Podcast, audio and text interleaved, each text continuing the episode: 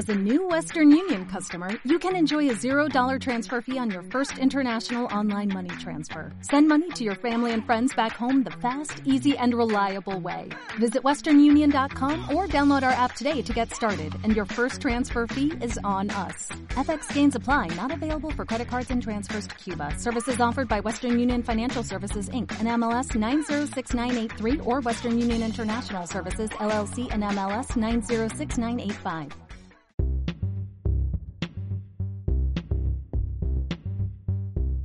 Bienvenidos a toda la comunidad Somos Conectarte. Yo soy Abraham Juárez y el día de hoy estoy muy contento porque tengo un invitadazo de lujo. Eh, él es un gran actor de doblaje, también ha hecho mucho cine, ha estado en televisión, lo conocen de papeles muy emblemáticos en doblaje como eh, Miedo en Intensamente, eh, también ha hecho papeles como Rigby en un show más y bueno, estos solo, solo algunos que ha hecho. Él es nada más y nada menos y nada más que el señor Moisés Iván Mora. Un aplauso, por favor. Ay, tengo miedo, tengo miedo, mejor me voy. Mira, para que veas que no estoy preparado, ¿eh? Y aquí está el de Rick. ¿Eh? ¿Qué tal? Mira nada más. ¿Cómo está, señor Moisés? Contento, muchas gracias, gracias por la invitación y yo encantado acá de, de cotorrear un ratito. Un ratito excelente, señor Moisés. Oiga, eh, usted definitivamente, ¿cuándo se dio cuenta que quería ser actor? Porque usted hace, hace cine, hace televisión, hace doblaje. ¿En qué momento estuvo ese show? Cuando tuve hambre. Cuando tuve hambre fue cuando dije, necesito ganar dinero. Mira, eh, eh, esta historia poco la saben. Eh, yo a los 10 años, eh, mi último regalo de Reyes fue una bicicleta. Y voy a este, resumirlo mi mamá en ese entonces decía, sabes que cuando recién este, a los niños les regalan los reyes, eh, si no estás atento desde toda la vida, pues ha existido gente que, tiene, que se amante de lo ajeno, ¿no? Y entonces me decía, no salgas solo en la calle, no salgas solo. Para hacerte cuento largo, salí solo con una amiga y mi amiga, este, unos cosas así de, ven, tengo unas, este, unas bombas que puedo regalarte. Es el clásico de, no hagas caso, no vayas corajeros. Total, para ese cuento largo, este, me dice uno de ellos, préstame tu bicicleta para alcanzar a mi amigo. Yo se la presto y yo así que me quedé esperando a ver si, si lo había alcanzado o no lo había alcanzado. Me quedo sin bicicleta. Llego a la casa y mi mamá así de, pues ahora vas a tener que, eh, tú, conseguir tu bicicleta. Y yo como ponte a ver este programas de televisión y empiezo a ver programas de televisión para ganarme mi bicicleta en algún concurso de televisión, cosa que logro después de un ratito, pero en un eh, en, ese, en esos programas que veía había uno que se llamaba eh, solo para niños. Y entonces eh, le digo a mi mamá oye me gustaría trabajar ahí como actor no o como lo que fuera y entonces me dice pues va vete para allá la primera vez fui como cantante yo tenía cantaba lo mismo que canta un, un este un otorri, este un ornitorrinco y pues obviamente claro que no. Luego fui contando chistes tenía la gracia de un este koala eh, no y entonces de repente mi mamá la última es la tercera la tercera es la vencida pero vete bien preparado o sea vete tú mismo te presentas contigo este, en donde tú te presentas como el mejor este comediante, luego te presentas como el mejor cantante y a ver qué pasa. Y entonces ahí cuando ven que ahí hago varias cosillas, me empiezan a decir, oye, ¿no te gustaría, este, aguántanos, no? Yo sí de, eso de aguántanos tantito, yo dije, eso me está gustando. Y estuve ahí como dos, tres horas esperando hasta que me dieron un libro y me dijeron, ¿te lo puedes, este, aprender para el lunes? la audición fue un sábado. Y yo, sí, claro que me lo aprendo, ¿no? Y entonces, este, me lo aprendí, este, me acuerdo que estuve todo el sábado estudiando, el domingo así sin salir, y mi primer pro programa que grabé fue un lunes con, junto con Uzi Velasco, se llamaba Solo para Niños, y ahí estaba como conductor buscando a Sheena Inston. Y después de ahí hice seis meses con ellos, este, con diferentes personajes. Era un programa como tipo chiquilladas para la, para la gente que ya son de mi generación, saben lo que es chiquilladas. Las nuevas generaciones no era un programa para niños, hechos por niños. O sea, era, era este, hechos por puros niños y este, para el público infantil. Y después de ahí conocí a un delegado de, de Salgado en doblaje y empecé en doblaje. El primero que conocí como director fue a Mario Castañeda. Y estuve ahí haciendo, pues, horas sala, ¿no? Lo que se llamaban hacer sala, era estar sentadito en la sala para ver cómo se hacía el doblaje. Así es como aprendías antes. Hoy por hoy hay escuelas de doblaje. Pero antes era sentarte ahí y no hacer ruido, ¿no? Entonces, ver, iba, fui como durante seis meses, iba de tres a cuatro veces por semana, estaba dos, tres horas ahí, y me iba. Hasta que un día me dice, a ver, haz este niño. Y hago la prueba y me dice, prueba pagada. Y entonces, pues bueno, empiezo a trabajar en doblaje. Después de ahí ya me fui a Oruga y conocí a muchos directores. Y como era niño, pues bueno, tenía muchísimo trabajo. Y después de, de, doblaje conocí a Ricardo Gil, que es actor de doblaje. Me invitó él al, al teatro en, una obra que se llama Caperucita Roja, en donde yo hacía Tinoco, el ángel guardián de la abuelita. Después de ahí, este, Alejandra Espejo, en paz descanse, me llevó a una comedia musical, conocí a, eh, se llamó el, Soñador Navegante, yo era hijo de Manuel Landeta, y después de ahí, ya sabes, este, doblaje, este, teatro, luego hice cine, a los 16 años hice mi primer protagónico como estelar de cine, donde se llamó la de Anoche Soñé Contigo, junto con Martín Altomaro, Leticia Perdigón, Socorro Bonilla, José Alonso. Ya había hecho antes cine, cositas pequeñas, pero en Beats, los famosos este, así como de intervenciones que tienes pequeñas. Y después de ahí, bueno, tuve la oportunidad de trabajar en películas como Bésame en la boca con Paulina Rubio, De Tripas Corazón, que fue el primer cortometraje que estuvo nominado al Oscar con Gael García, y luego este Te juro que yo no fui, Me late chocolate y y ahorita hace un año hice la película de Chilangolandia, que esperemos que el próximo año ya salga al aire en cines y que ya no tengamos pandemia y que puedan ir todos a ver la película de Chilangolandia. En todo este proceso, obviamente, hice muchas cosas en televisión, como el premio mayor, ahí trabajé con Diego Luna, cuando era el hijo de Carlos Bonavides, ¿no? Y luego hice, mm, ah, eh, una película que se llamó Santos Peregrinos, también trabajé con Juan Carlos Carrasco, desde mi amigo Juan Carlos Carrasco, y mm, eh, ahí conocí a Adal Ramones, eh, Juan Carlos trabaja mucho a partir de ahí con este Adal Ramones, y en su programa de ¿Y ahora qué hago? Este, yo hice un programa ahí protagónico, donde decimos, no recuerdo cómo se llamaba, que viva el rock, una cosa así. Y desde antes ya conocía, pues es que, bueno, siempre he hecho como televisión, un programa de concurso que se llamaba Max Steel Camp, Ahí conozco también a Jurgen, que es el escritor, es, eh, también fue el escritor de ¿Y ahora qué hago? Y él era el escritor de la primera temporada de eh, Una familia de 10. Entonces me dice, están buscando al novio de la nena. ¿no? Y como traía el cabello larguillo, entonces me dice, pues vea con este, con el señor Jorge Ortiz de Pinedo, veo, empiezo a platicar con él, nos quedamos platicando un ratote de puro doblaje, prácticamente no me hizo el casting y ya después de ahí este, me hizo leer una cosa del Adolfo, me dijo, a ver, hazlo como ñerote, como fósil, entonces empiezo a hablar así como el Adolfo, ¿no? Chale, no alimenten al imperio capitalista. Y de ahí se empieza a hacer el personaje y, entro yo en la primera temporada de la familia de 10 a la mitad de la temporada y de ahí pues me quedo todas las demás temporadas ahí de, Fósil Universitario en la, familia de 10. Y esta es una breve, una breve reseña de lo que, lo que he hecho en mi carrera, lo he hecho. Nada más, señor. Usted, eh, pero todo lo pinta. Eh, sabemos que este mundo es ah, es difícil al principio, pero lo, lo, narra con una alegría, con una solvedad, con, con tanto. ¿Para usted algún momento fue difícil? Sí, claro. Eh, todo esto que te dije, obviamente faltan muchos proyectos, ¿no? Todo esto de la mano siempre estuvo, por ejemplo, yo estuve en Canal 11, estuve en un programa que se llamaba Ventana de Colores, lo que ahora es este Canal 11, la zona O, no sé si todavía existe, no sé que tiene rato que no veo el Canal 11, pero eh, fue el precursor de Ventana Infantil, ¿no? Todo eso. Y mm, eh, estuve ahí en, el Poli también, ¿cómo se llama? En, te digo, en Canal 11, trabajando y son 35 años, todo esto ha pasado 35 años desde, que me robaron mi bicicleta, que fue lo mejor que me haya pasado, ¿no? Por eso dicen que eh, no hay mal que por bien no venga. Entonces, siempre hay que sacar lo bueno de las situaciones malas. O sea, si yo creo que si no hubiera sido por eso, a lo mejor hubiera hecho otra cosa o a lo mejor me dedicaría a la contabilidad, porque además yo soy contador público, quiero que sepas. De la mano, mi mamá me dijo, estudia una carrera, entonces empiezo a estudiar contabilidad. Yo soy egresado de la ESCA, soy contador público titulado, y este, y termino la carrera y yo digo, pues no, no quiero hacer eso, ¿no? O sea, yo quiero seguir trabajando. Ya parece entonces, pues bueno, ya, ya hacía mucho doblaje, este, hice mucha publicidad de imagen, hice muchísimos comerciales, ¿no? Yo creo que en mi vida he hecho como 200 comerciales de imagen nada más entre los que hice aquí para México y entre los que hice, hice mucho para Estados Unidos, muchísimos. Entonces, pues bueno, eh, todo esto pues va de la mano, ya sabes, audicionando, audicionando, audicionando, y para que los que te quedan, te quedas de uno, atrás hubo 20 audiciones que no te quedaste, ¿me explico? O sea, es picar piedra, picar piedra, resistencia, aguantar, y, y, pues bueno, prepararte. ¿Dónde me, la pasé mal? Eh, regresando al programa este de Solo para Niños, eh, me dieron la oportunidad de grabar en Mundialito Bimbo, era un programa que hablaba precisamente, esto fue en México en 1986 este, cuando fue el Mundial en México. Entonces yo era un reportero y me acuerdo que eh, eran, pues, eran eh, prácticamente una media cuartilla que tenía que aprender, que me tenía que aprender, y este, y entonces yo así, yo bien picudo así de, no, no me pasa nada, yo tengo este, eh, tengo apuntador, entonces no, no necesito aprendérmelo.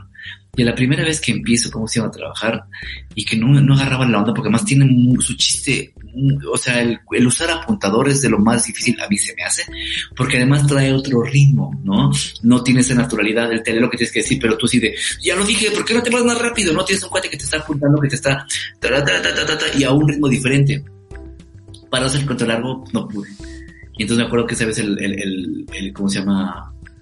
El productor me dijo, tienes este media hora para aprendértelo y si no te lo aprendes te voy a sacar el programa. Y yo sigo llorando, yo y mi mamá, ya me, te dije, prepárate, este, ¿por qué no lo hiciste? Échase la flojera.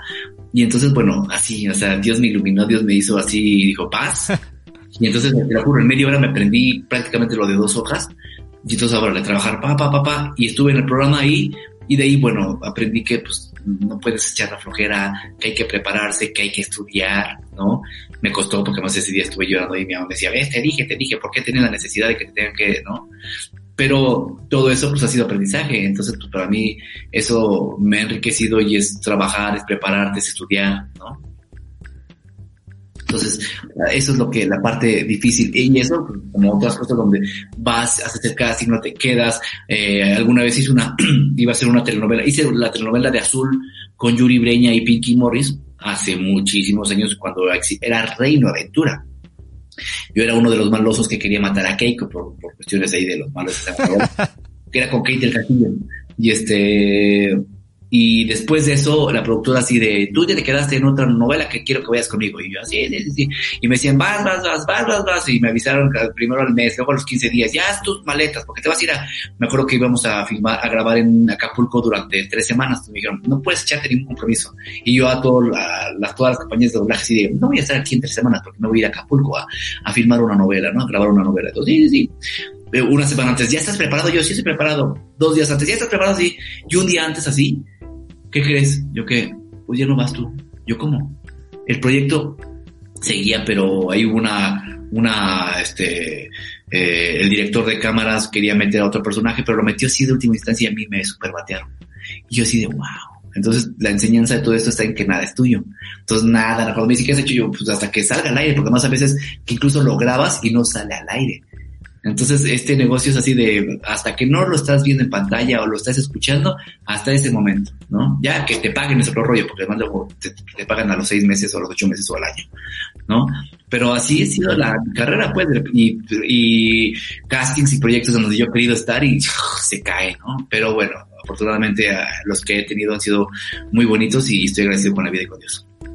Sí, claro. Muchas veces dicen que el éxito llega, el, el éxito de la noche a la mañana tarda 10 años en llegar, ¿no? Más o menos. Y ahorita, usted que tiene una carrera tan rica y ha estado en tantos formatos y a veces se le compagina o a veces pasan, a veces cosas que no dependen de uno, ¿en qué momento se dio cuenta que las redes sociales empezaban a, tomar todo este, eh, toda esta experiencia del doblaje de los personajes, que, que empezaba porque antes se llamaba mucho del Star Talent, ¿no? Una persona que era famosa, pero ahora ya, yo, a mi parecer, yo, yo creo en los Star Dubbing Talents, que una parte de su, de, porque la, la, gente lo sigue, es por los personajes. ¿Usted en qué momento se dio cuenta que uno de sus personajes repercutía, de doblaje específicamente, repercutía con, con, con el público?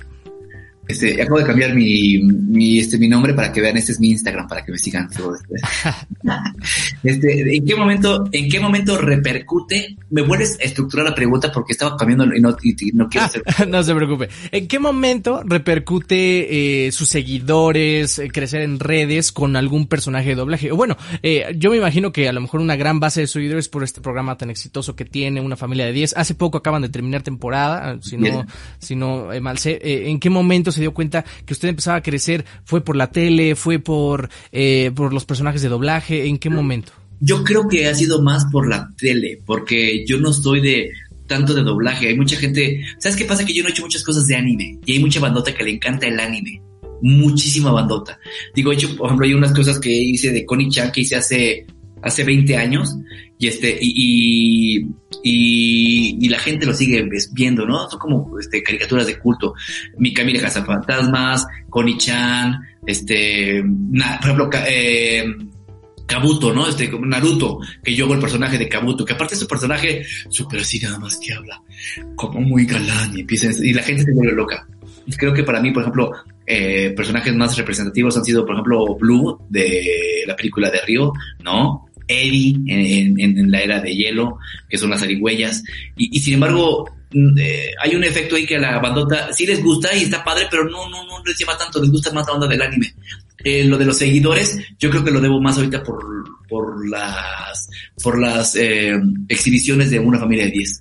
Y no tengo muchos, ¿eh? Digo, la verdad es que tengo 28 mil o 29 mil seguidores en Instagram, no tengo TikTok no sé si quieras sacar TikTok, ya sabes, mucha gente dice, sí, sácalo, este, y tengo, hay dos, tres compañeros que tienen muchos seguidores, ¿no?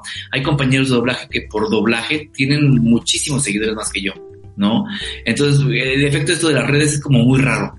Eh, yo lo poco que tengo, mis 28 mil o 29 mil seguidores, para ser exactos, sí, ahorita que, espero que después de este programa se me suba a, 50 Exactamente. En lo que el señor Moisés busca, no olviden seguirlo en sus redes. Está en Instagram como Moisés Mora 13, en Twitter como Moisés Iván Mora y en Facebook también como Moisés eh, Iván Mora, ¿correcto?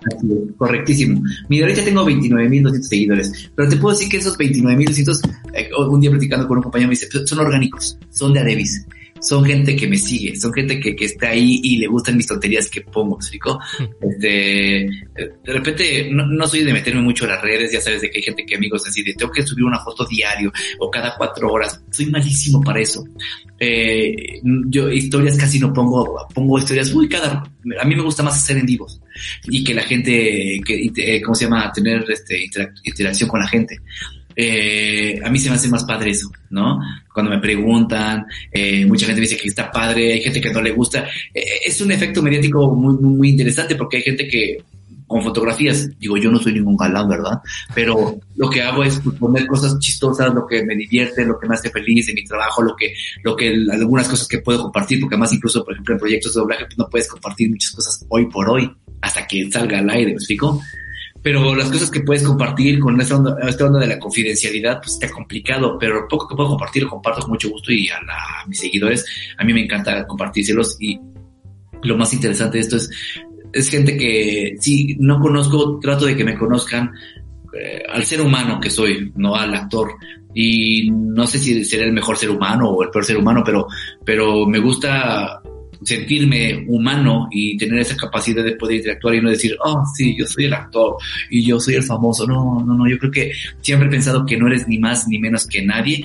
Eh, simplemente mi trabajo sale a la luz pública, me explicó el, programa, el doblaje, y mucha gente me dice, oye, quiero hacer como tú, y la verdad Dios, y de, pues, estudiale, trabájale, no sé si va a ser como yo, a lo va a ser mucho mejor, pero hay que prepararse y hacerlo con mucho amor.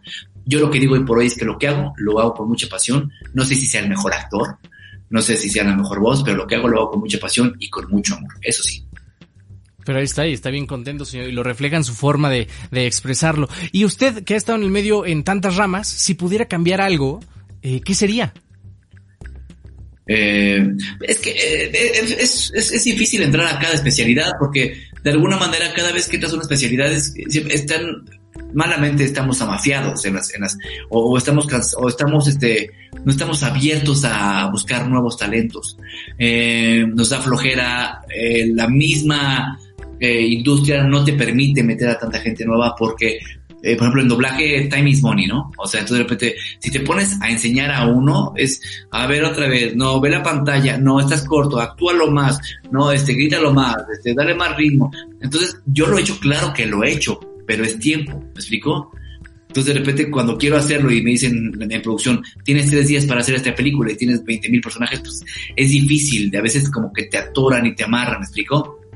Te esposan a, la producción y al producto, pero cuando lo he podido hacer, hay, hay muchos compañeros de doblaje que siempre me han dicho, oye, gracias porque me apoyaste, gracias, aunque también somos tantos actores en doblaje, que por ejemplo yo como director, a mí me gusta darle como una vuelta, ¿no? Aunque no dejas de tener siempre un grupo, ¿no? Que es con el que trabajas, con el que siempre apoyas, siempre te apoyas, pero trato de darle una vuelta y tratar de, darle trabajo a toda la bandota, pero somos muchísimos actores de doblaje, entonces a veces es bien difícil. Luego eh, dices, ¿por qué no me das trabajo? Pues porque quiero darle la vuelta o porque no te queda o porque este, tu voz no te queda para todos los proyectos, ¿no? Eso me pasa a mí. Y es una cuestión también muy subjetiva. A lo mejor me gustas para un personaje, pero no para todos los personajes. Entonces es bien difícil. A veces, eh, ya cuando viene como especificación de cliente, pues tienes que hacerlo. Los Star Talent, que se me hace una muy buena este, eh, iniciativa de los clientes, para meter y para vender más las películas. Se me hace buena iniciativa. Yo creo que sí está bien que existan los Star Talent. Lo que sí creo es que los Star Talent deberían de ganar cinco veces más a pesar de que ganan muy bien. Y nosotros, como la gente que hacemos mucho doblaje, que hacemos toda la vida, este, deberíamos igual ganar no cinco veces más, diez veces más. Explico, esto debería ser una industria que va para arriba, pero, pero como todo, si hay mucha demanda, si hay mucha oferta de trabajo, pues obviamente baja, baja la, la cuestión del lana, ¿no? Aquí, por eso te digo, que lo poco que hago, lo mucho que hago, lo hago con mucha pasión y con mucho amor y, y trato de cobrar lo que, lo que yo creo que valgo. Obviamente hay estándares, cuando puedes cobrar más, pues cobras más, cuando no, pues bueno, dices, bueno, con lo que venga, ¿no? Pero, eh, regresando al, al, efecto este de, del Star Talent, pues eh, hay mucha gente que está de acuerdo, y mucha gente que no está de acuerdo. ¿Quién dice que, quién dice qué es un Star Talent? ¿Quién dice qué vende, no? O sea, compañeros míos de doblaje que ya están haciendo mucha televisión, yo que estoy haciendo mucha televisión, yo me puedo vender ya como Star Talent, ¿me explico? Las empresas me verán como Star Talent, si funciona, no funciona, no. ¿Qué es un Star Talent? O sea, yo tengo compañeros claro trabajado en televisión o en cine y los ves trabajando como Star Talent, ¿no? Aquí yo creo que lo que dice, el Star Talent lo pone meramente cliente, de decir, pues si yo digo que lo metas a Luis Gerardo Méndez, lo metes como Star Talent, ¿no? Y me queda claro que obviamente no puedo competir hoy por hoy con una carrera como Luis Gerardo, que ahorita ya está grabando en Hollywood, ¿no? Junto al lado de Jennifer Aniston. Pero te puedo decir que yo he trabajado con, o sea, yo grabé con Luis Gerardo Méndez, ¿no? En una película para cine. No lo conocí de, fuimos amigos de chavos, ¿no? No trabajé, trabajé con él en el ámbito laboral, precisamente en la película de Estatus Peregrinos de Juan Carlos Carrasco. Entonces es un efecto como raro, pero yo creo que sí debe existir. El Talent está perfecto, que vengan más Star pero que nos den más trabajo a la gente de doblaje y que los tabuladores sean cada vez mayores y mejores pagados. Pues ahí está, todos los clientes y los productores que tengan en manos próximos proyectos para las empresas de doblaje ya escucharon al señor Moisés. Algo que también me gustaría preguntarle, luego está este eh, este tema de los fandovers, ¿no? De todos los fans que hacen sus videitos y, y, y, replican algo que ya está grabado. Y luego su problema es como, oye Abraham, ¿por qué no les preguntas a los actores de doblaje por qué si aceptan mucho, eh, no sé, actores que no se dedican de lleno al doblaje y van, pero luego le hablan a youtubers o a estandoperos? Es por lo mismo del cliente eso, eso es de especificación del cliente. Y me dice, mete a este influencer que tiene eh, 3 millones de seguidores, que no sabe hablar, pero yo quiero que lo metas. Entonces, pues lo metes. No, o sea, quien paga manda, ¿no?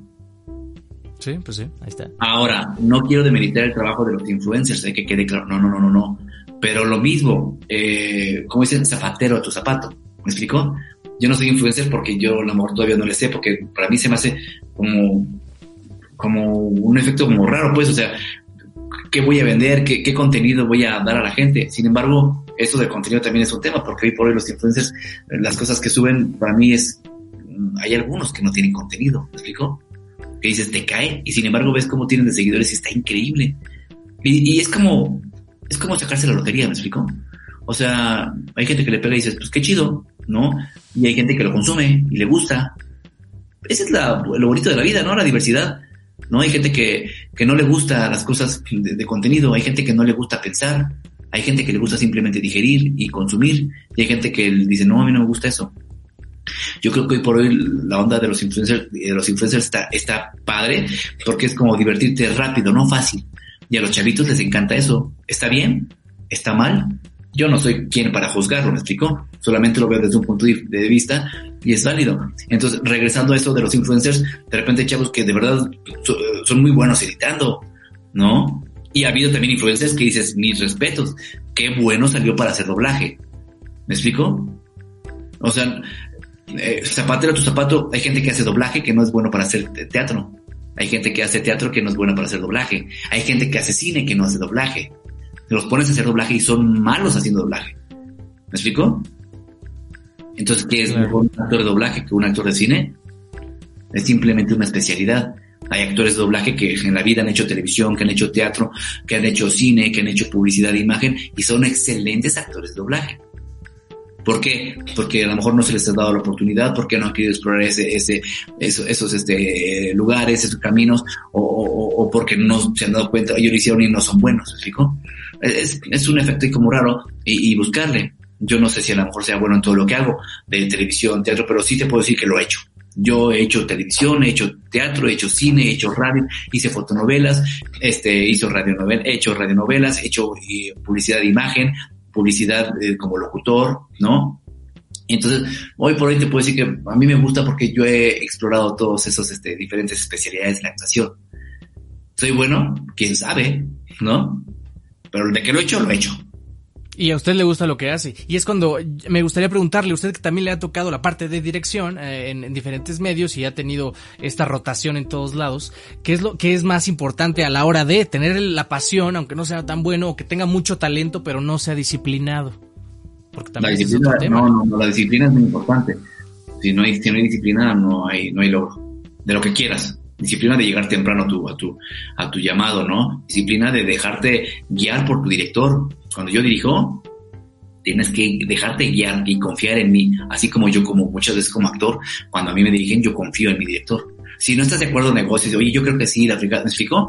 Porque además tengo conocimiento y a veces, eh, yo siempre he dicho que cuando yo dirijo no significa que yo lo que diga eh, tenga la razón y que soy Dios en, en, en, la película, en lo más mínimo. Me equivoco y muchas veces mis actores me han dicho, este demuestras, este no, creo que es por ahí. Ay, sí, cierto, perdón, gracias, ¿no? No se dice así, o, o aquí está hablando de otra cosa. Y yo, ¡Ah! claro, porque somos un equipo. Mis ingenieros cuando están trabajando, no, muy, es por ahí. Ah, claro, ¿me explico? Pero es, es dejarte guiar y, y, crear y creer en, en tu equipo, ¿no? Y así como logras un, un buen producto pero es cuando diriges, es este, que tus actores y tu, y tu grupo con el que trabajas se deje guiar y que, y que, que sea disciplinado en seguir tus instrucciones y, en creer en ti, claro. Trabajas de la mano, pero eso es diferente. Igual yo cuando trabajo como actor, pues es creer en lo que dice mi ingeniero y lo que incluso dice mi, lo que dice mi director, incluso lo que dice mi ingeniero. Porque dices, oye, se escuchas mal, ¿no? O está barrido, o hay mucha saliva, o hay mucho ruido. Ay, no, ya no lo voy a hacer, no, pues claro que lo voy a hacer y lo voy a hacer las veces que sean necesarias para que quede bien. Esa es parte de la disciplina. Hay gente que dice, yo te nada más te doy, te doy dos tomas. ¿Por? Y, y así les ha funcionado a mucha gente, les funcionó durante muchos años. Entonces, eso es parte de la disciplina.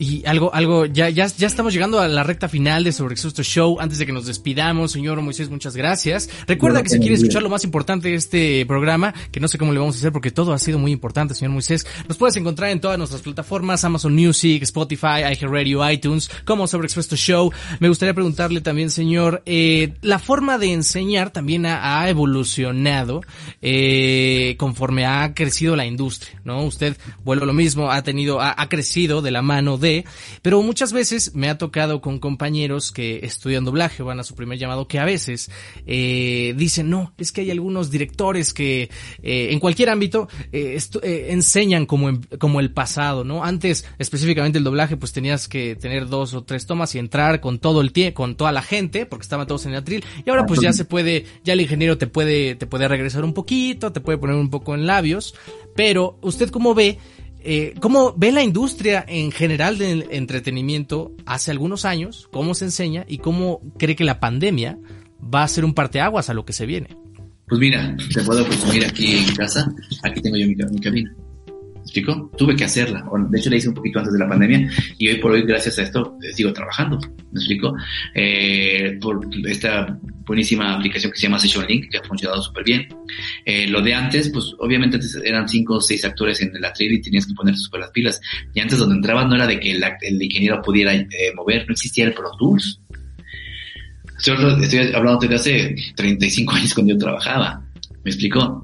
Y era, te entrabas y si entrabas tarde y te equivocabas, eh, te daban desastres porque era, es posible, estás echando el, a perder el trabajo de cuatro o cinco que estaban en la tril. Entonces tienes que tener super tiro. Hoy por hoy no. Por eso hoy por hoy se puede hacer doblaje. Yo siempre he dicho que yo puedo hacer hablar a las piedras.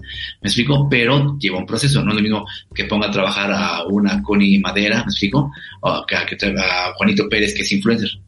Y no por demeritar el trabajo, pero es porque es, lo han hecho tantos años de su vida que se vuelve un oficio. Entonces, son gente muy hábil, muy, muy diestra. ¿me explico? Entonces, eh, ¿cómo son los nuevos directores? Pues yo creo que cada quien tiene un estilo. Yo lo que sí hago cuando yo trabajo les digo a mi gente, sobre todo cuando ahora he dado cursos ahí, ¿cómo se llama? En, en, en, en Milbox, que es una escuela de, de, de Milda Barrera, que es mi hermana, es hermana de vida, así, le, le, he dicho siempre. Este, eh, eh, les digo, no sé cómo los demás directores enseñen. Yo enseño de esta manera y a mí funciona. Y si pongo, pones a hacer una película a diferentes directores, grandes directores, este, Pepe Toño Macías, Ricardo Tejedo, este, no sé, este, eh, quien quieras, o sea, y Moisés Iván van a hacer tres películas completamente diferentes y las tres muy buenas. ¿Me explico? Entonces, pero cada quien con su respectiva delante. Lo que es un hecho es que el zinc es el zinc. O sea, tienes que abrir, cuando el bonito abre la boca, tienes que hablar y cuando la cierras, tienes que callarte. Ya lo demás, la actuación, el ritmo, las labiales, puede variar un poco, pero la técnica es la técnica. Ok, pues estás. Ya antes de que nos despidamos, señor, ¿usted qué opina de pues todo este boom de cursos, de doblaje, de actuación, para empezar, de locución también, ahorita que hay en la pandemia? ¿Usted qué opina que sea pues de esta modalidad online? Está perfecto. Yo les recomiendo, tomen los talleres y cursos que quieran, pero con gente que esté en activo. ¿Me explico? Con gente que los veas, que, que, que sepan que están dirigiendo, que están actuando, que están trabajando porque hay, hay, de repente este, cursos que da eh, Panchito Pérez que hace ocho años que no trabaja en doblaje o que no dirige. ¿Me explico? Entonces, creo que es lo que deberían de hacer, buscar las escuelas con los maestros que sean gente que esté trabajando o que digas, métete a hoy por hoy puedes meterte a googlear y lo haces en dos minutos. ¿Quién es Moisés Iván Mora, no? A ver, ah, mira, no, no, no, ah, mira, ¿no? A decir, ¿quién es este Ramiro Cuevas, no? Y ¿no? Hizo, hizo El Árbol 2 en la película de, de Titanic hace, ¿no? Hace 28 años. hizo El Árbol 2 y El Mesero 3 y está dando cursos. Entonces dices, ok, ¿no? Sí, porque además la técnica, cada, cada quien tiene una, una visión y una, una perspectiva diferente. Entonces, tómenlos, claro que tómenlos y, prepárense. Ahora, no significa que porque lo tomes llevas a trabajar y vas a hacer estelares y vas a hacer, ¿no? El doblaje no es hacer vocecitas, el doblaje es actuar, es, este, es lo que te digo, esa pasión de trabajar y, y de plasmar tu voz en un personaje que quede ahí y que lo veas que digas está hablando en español. Perfectísimo. Pues ahí está. Muchísimas gracias, señor Moisés. Antes de que nos despidamos, ya llegamos a la pregunta que le da el sentido a este programa sobre Expuesto Show. Me gustaría preguntarle, señor, señor Moisés, ¿cómo se describe en una palabra? Ah, pues apasionado. ah, pues ahí está. Un aplauso, señor. Muchísimas gracias por su tiempo. ¿Cómo se la pasó? Muy bien, muy bien. Pues bueno, hablando y hablando, espero no se hayan aburrido. Así toda la gente. No. Cámbiale, cámbiale, ya, ya habla, habla mucho ese cuate. Fue muy entretenido, en serio. Muchísimas gracias por su tiempo, por atender esta llamada, por robarle un poquito de su tiempo, señor. Eh, ya saben, si quieren eh, buscarlo en Instagram, está como Moisés Mora 13, en Twitter Moisés Iván Mora y también en Facebook. Eh, algo, algo que nos quiera comentar, algún proyecto, algún eh, taller, algo que, algo que se venga antes de que nos vayamos. Bueno, pues te digo, yo doy clases en Milbox, este, y los que quieran ahí pueden, pueden preguntar, busquen Milbox, Mil con, y Box con B o X, ¿no? Y eh, espero que para el próximo año, si todo esto sale bien y ya baja la, la cuestión de la pandemia, vean Chilangolandia, eh, que ahorita está súper, ya está armada, esperamos nada más que salga en, cartelera y que puedan ir, a, podamos ir ya bien, bien sin broncas al cine, pero esto sería hasta noviembre más o menos de 2021. Es el proyecto que está ahorita en puerta. Y de lo demás, pues bueno, yo, yo termino ese proyecto y hay que volverle a buscar. Ahorita ya otra vez estoy empezando a dirigir doblaje, estoy haciendo personajitos, estoy haciendo... Eh, ah, te puedo adelantar que trabajé en la película de Connected trabajé en la película de Connected eh, para que cuando la vean, esa es lo, yo soy la voz del niño. ah, pues ahí está, en exclusiva para Sobre Show. Aquí nos encantan las exclusivas. Sí, no lo había dicho, no lo había dicho. Ahí está, muchísimas gracias. Pues ahí está. Recuerda que si llegaste a este punto de la transmisión y dijiste, oh demonios, no pude verla, no te preocupes, solo búscanos en nuestro canal de YouTube como Somos Conectarte. Y si quieres escuchar el podcast porque no te da la habilidad mental para ver un video de media hora, no te preocupes, ponte a lavar los platos, ponte a organizar tus actividades y escucha el podcast en iTunes, iHeartRadio, Spotify, donde tú gustes. Ahí nos encuentras como Sobreexpuesto Show. Yo soy Abraham Juárez, me encuentras en Instagram como, ah, aquí está, como Sobreexpuesto, como Abraham JRZ. Muchísimas gracias por estar. Nos escuchamos y nos vemos en el siguiente podcast. Bye bye. Gracias. Bye-bye.